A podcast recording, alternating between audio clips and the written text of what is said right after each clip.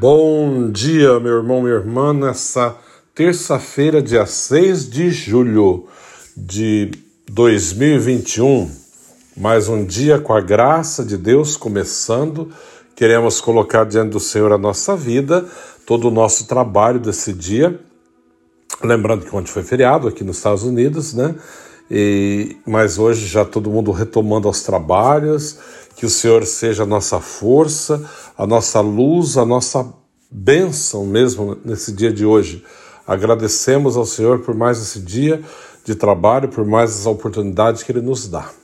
E hoje o Evangelho de São Mateus nos está tá nos dizendo: naquele tempo apresentaram a Jesus um homem mudo que estava possuído pelo demônio. Quando o demônio foi expulso, o mudo começou a falar. As multidões ficaram admiradas e diziam: Nunca se viu coisa igual em Israel. Os fariseus, porém, diziam: É pelo chefe dos demônios que ele expulsa os demônios. Jesus percorria todas as cidades, povoados, ensinando em suas sinagogas, pregando o evangelho do reino e curando todo tipo de doença e enfermidade. Vendo Jesus as multidões, compadeceu-se delas, porque estavam cansadas e abatidas, como ovelhas que não têm pastor. Então disse a seus discípulos: A messe é grande, mas os trabalhadores são poucos. Pedi, pois, ao dono da messe que envie trabalhadores para a sua colheita. Palavra da salvação. Glória a vós, Senhor.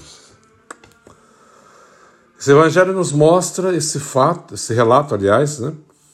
Quando Jesus expulsa o demônio desse homem que era mudo. Era um demônio mudo, na verdade, que impedia aquele homem falar. Quando expulso, o homem põe-se a falar publicamente, né, de maneira perfeita. E todos que ali estavam ficaram admirados mas os fariseus, como sempre, é claro, eles não admitem, eles vão dizer que é pelo príncipe dos demônios que ele expulsa os demônios. Tem uma outra parte não é, no Evangelho de hoje que Jesus vai falar: se é pelo príncipe dos demônios que eu expulso o demônio, os vossos pais expulsam em nome de quem então? Claro, qualquer resposta que eles dessem ia comprometer aquilo que eles estavam falando. Mas hoje o Evangelho segue, não dá tanta importância aí, só mostra o fato do, do endemoniado, né, que era mudo, não falava, e a partir do momento que é expulso o demônio, ele põe-se a falar. Muitas vezes, e muitas pessoas também, são possuídos por esse, esse, esse espírito de mudez, né? De impedido mesmo de falar a verdade, de anunciar a boa nova que é Cristo, de mostrar o poder de Deus, de anunciar a grandeza, a bondade de Deus. E quando somos libertos de tudo aquilo que nos aprisiona, nada mais nos prende e vamos começar a anunciar a verdade que cura, que liberta e que transforma. Jesus anuncia essa verdade, ele cura muitas pessoas. E mostra hoje o fato que ele vê aquela grande multidão, triste, cansada. Ele compara eles com ovelhas sem pastor, que não tem pastor. Está desamparado, que não tem quem cuida. O grande rebanho do mundo, né, precisa de cuidado. A igreja precisa se conscientizar cada dia mais disso, da sua missão profética, apostólica, e cuidar do rebanho de Cristo que está a se perder. Precisamos mais e mais operários para trabalhar na messe do Senhor. O próprio Senhor fala: olha, a messe é grande, mas os trabalhadores são poucos.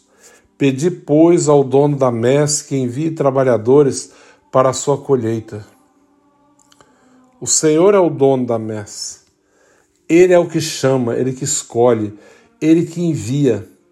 Que ele possa enviar bons operários para a colheita, porque o trigo está maduro.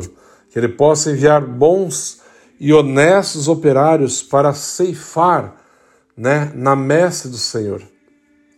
Nós precisamos rezar mais, pedir mais pela igreja, pedir que o Senhor envie mais vocações e santas vocações que se interessem realmente pela causa do Evangelho, que se preocupe com a, o povo que está se perdendo, morrendo a cada dia, que o interesse nosso maior seja em salvar as almas, não outra coisa a não ser salvar as almas.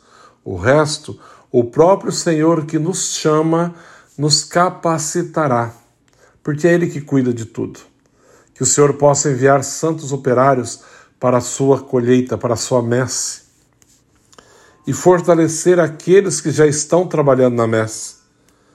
A igreja precisa de santos homens e mulheres que desempenham um trabalho de santificação do povo, de conhecimento da verdade, de busca realmente de Deus, de uma consciência maior de qual é a vocação a qual fomos chamados.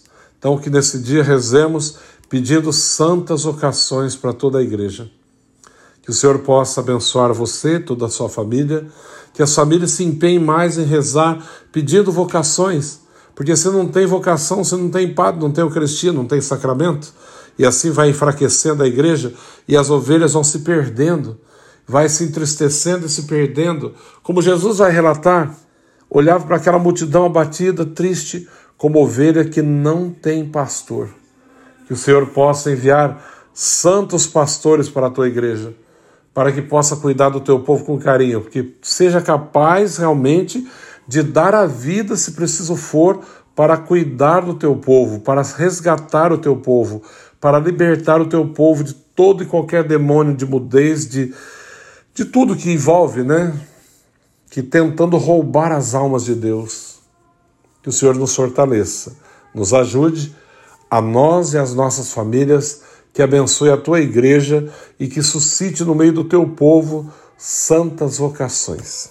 O Senhor esteja convosco, Ele está no meio de nós. Abençoe-vos, Deus Todo-Poderoso, Pai, Filho Espírito Santo. Amém. Um bom dia a todos e força. Vamos lá. Pedimos ao Senhor que seja a nossa força, que seja a garra né, que precisamos. Um santo dia a todos, a você e toda a sua família.